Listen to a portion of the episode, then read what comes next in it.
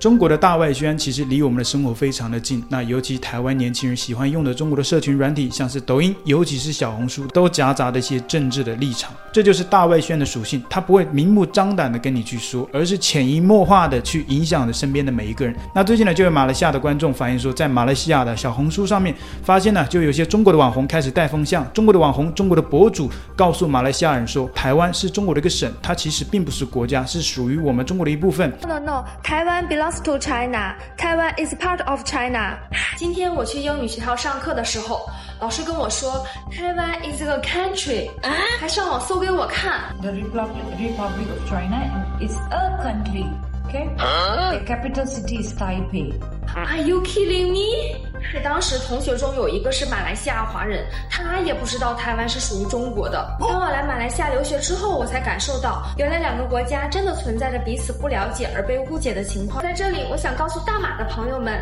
台湾 belongs to China。奥运会大家都有看过吧？都会很清晰的说是中国台湾、中国香港，而且夺冠之后播放的也都是中国的国歌。真的不想再听到什么台湾 is a country 之类的这种话了，真的感觉有被冒犯。看到我这颗爱国的心蹭蹭蹭就上来了。希望看到这条视频的小伙伴以后能够对彼此国家有最基本的常识一些了解，不要再因为无知而冒犯到对方。希望世界各国友人都能够和谐相处。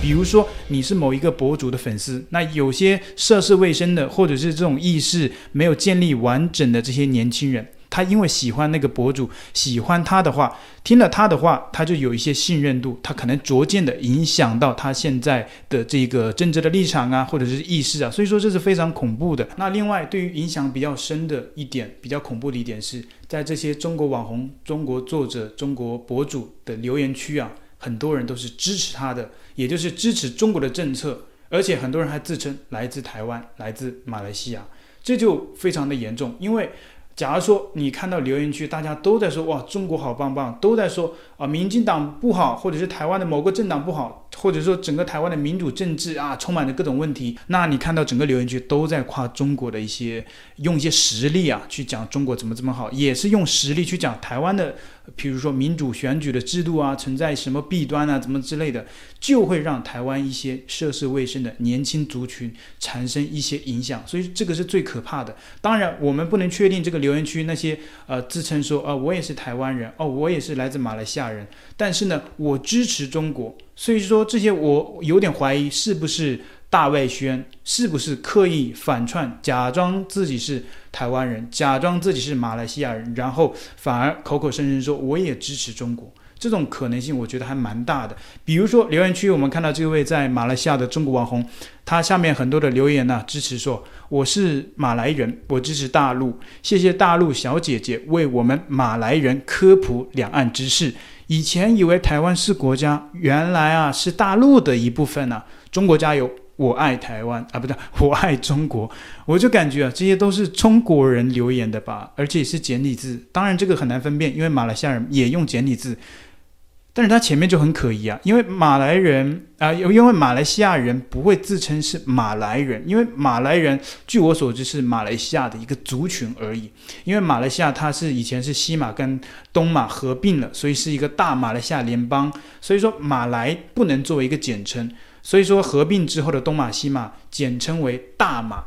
然后呢，像是马来西亚的华人呢、他们也可以自称自己是大马人，就是马来西亚人的简称，而不是马来人。因为马来人应该是指的是马来西亚的一个族群，叫马来族，他们自称叫马来西亚的马来人。那马来西亚的华人就叫华人，或者是大马人。那所有人的统称，不管是马来人还是印度人还是呃华人，他们都可以统称为大马人。但是如果你只是讲马来人，那就是只是讲马来西亚人的一个族群、一个分支马来族而已。但是我们看到这位所谓的马来西亚人、大马人，这位马来西亚的华人，他自称自己是马来人。这个就觉得有点可疑，除非哈，我们公正一点，除非这个人真的是马来西亚那种戴着头巾的那一种回教徒，那一种伊斯兰教徒，然后他学会了中文，然后又关心两岸的议题，然后来留言说我是马来人，我支持大陆，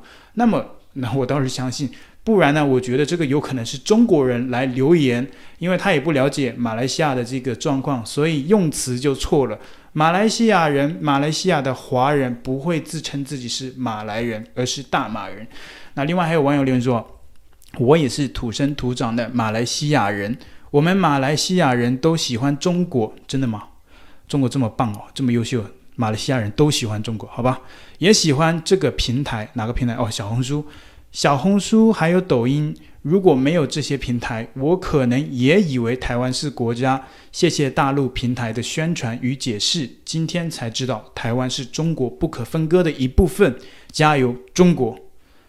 还有网友连说：“我是新加坡人，有幸刷到这个视频，不得不说，我也被台湾洗脑了。因为以前只能看国际媒体，如今中国媒体科普才知道，原来我们都是中国人的后代，台湾也是中国的一个省而已。谢谢你们分享和科普宣传，我转发给我的朋友们看了。所以说，这就是大外宣真正恐怖的地方。你以为这些都是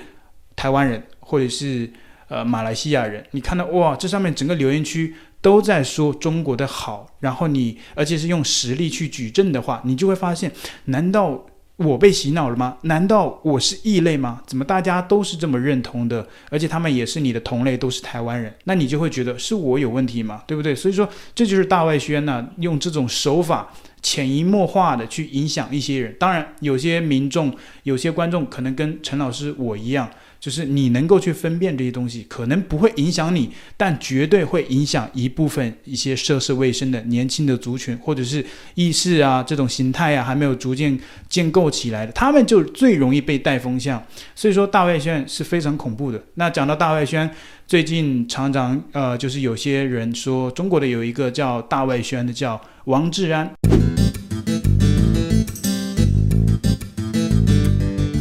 政治竞选的舞台像是演唱会现场吗？有歌星，然后有前面铺垫的，还有把残疾人推上去煽情的，是不是？我们大陆原先也有这种节目啊，就叫艺术人生嘛。还有那春晚嘛，都说泪点要来的时候，音乐一起，然后那个残疾人说：“呃，这个要支持民进党。”最近呢，他因为歧视的言论引发了一些争议。那我个人的观点觉得他应该哈，我个人的观点觉得他并不是大外宣。因为很多地方我觉得不符合逻辑，但是我觉得他如今得罪这么多人，就是他自己的一种心态造成的，就是那种，呃，怎么说，就典型的中国人的一种心态吧，就是居高临下，就是觉得诶自己，呃，他他以前在中国的央视工作嘛，就觉得自己很厉害，然后称呼很多的媒体人同行都说他们是自媒体，他们很 low，我呢不是自媒体，我是媒体，然后觉得。还经常把自己比拟成那个像是国际的一些大媒体，BBC 啊、CNN 啊，说他是那些媒体要跟他们做一样的媒体，做公正媒体。所以我觉得王菊、王志安呢、他就是心态上面总是会有一种呃中国人典型的那种思维，居高临下，觉得自己很了不起啊、当然，我对于这个他是不是大外宣的看法，只是我个人的看法，我觉得他不是。那因为我也有时候会看到他的节目，所以说我能够。经过我自己的思维的评判，我觉得他应该不是大外宣。如果他是的话，那只能说大外宣真的是像间谍一样，真的是深不可测。就是以我的认知，我都看不出来他是个大外宣。如果他真的是，那真的说，呃，真的我低估了这个大外宣以及像是间谍的这一种程度。前阵子他参加了一个台湾的节目，啊、呃，夜夜秀。他上夜夜秀呢，就歧视了台湾的一位残障人士，那王詹。呃，不认错，还呛民进党是绿共。那这个节目的当事人呢，包括节目组，因为引发了巨大的争议，也出面道歉了。就是台湾的一些相关人士也出面道歉了。只剩这个呃，这个王志安呢，他还是坚持啊，就是不道歉。那据媒体报道，这个喜剧演员贺龙主持的《贺龙夜夜秀》日前找来大陆央视前调查记者王志安，他在节目中讽刺台湾选秀造势，更拿身障人士开玩笑，被指是在影射民进党不分区立委候选人陈俊翰，引来网络大肆批评。日前，节目制作人霍金和助理主持 L B 公开致歉，但王志安态度强硬，甚至在 X 账号痛批说，民进党是绿共。王志安在节目中说，这个台湾的选举文化像是看秀、看演唱会一样。我觉得就是他对于台湾的这种选举文化不太了解。然后也是自己的一种个人的主观，觉得自己认为啊，选举应该是什么样的啊，选举就应该像日本那样的。可惜我们作为一个中国人，我们自己都没有选票，也没有真正参与过一个选举，所以说我们看这个选举还真的有点薄弱，有点浅显。你比如说，虽然说他在国外也生活了这么多年，他也没有这个资格投日本的。他虽然说啊，说台湾呢应该向日本学习，这个选举啊就应该像日本一样。但是他就是不懂、不尊重两边的文化的不同。那日本的选举跟台湾，它本身就不是同一个国家，而且日本的这个选举文化是二战结束后，是美国强制在日本这个相当于是空降了一套民主制度，而台湾人呢是经过了大街小巷，经过了这个那个奋斗跟争取得来的，所以说完全不一样。所以说每个国家不管是文化、政治体制各方面都不一样，你不能说。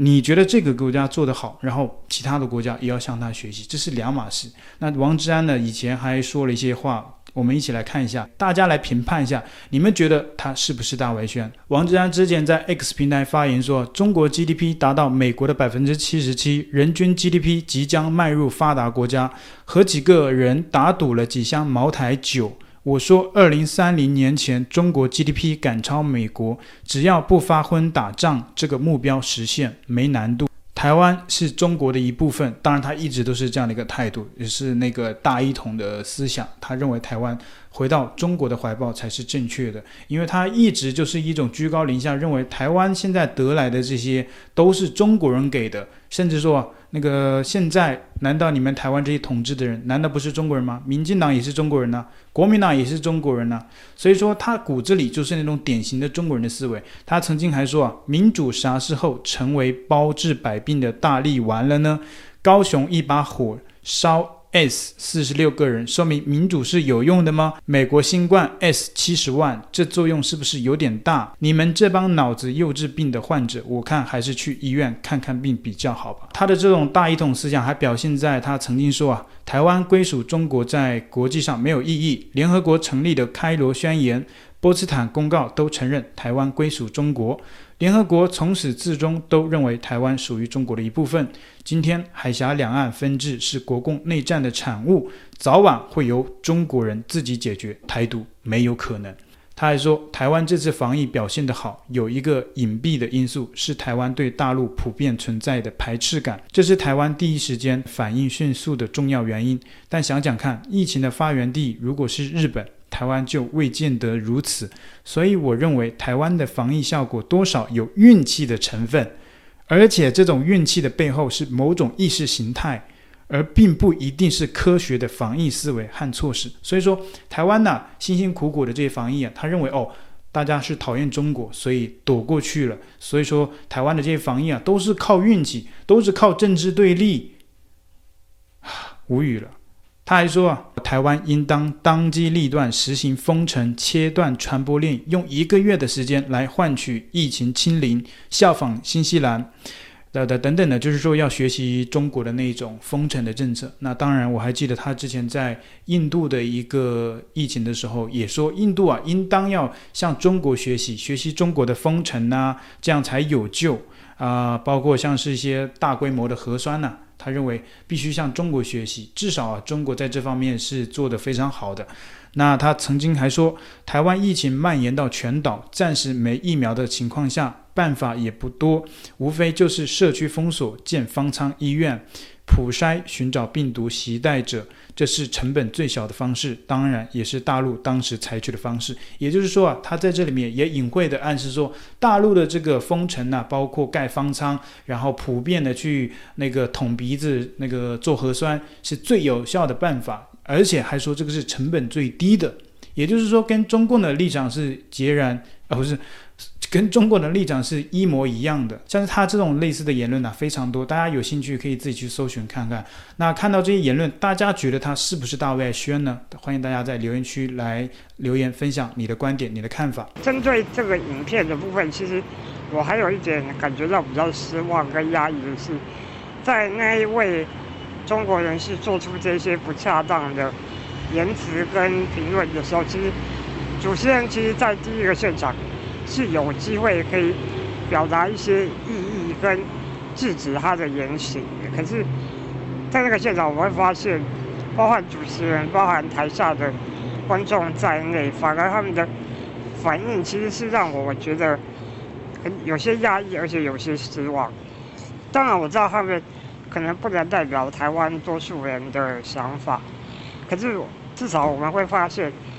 即使到了今日，就是在台湾社会，还是有一些人会对于把障碍者的障碍拿来当做一种揶揄嘲笑的对象，他们是可以接受的，他们是不会觉得有什么样的问题的。那我觉得这一次通过我的参选，我也是想要提醒，呃，社会大众，就是其实。在你我的周遭都有很多很多的这些障碍者，那我觉得障碍者先是作为一个人，然后才是身心障碍者，就是大家应该要先秉持着你对其他人的一个相互的理解跟尊重，而不是只有看到障碍者他的外在可能身心上的一些不方便，然后就自然对他有一些刻板的印象或者偏见。我觉得台湾的社会，不管是在民主、在自由、在人权的价值，都已经过去发展了几十年的。我们应该要更努力的让不同的族群都有一个平等的发挥自己能力的机会。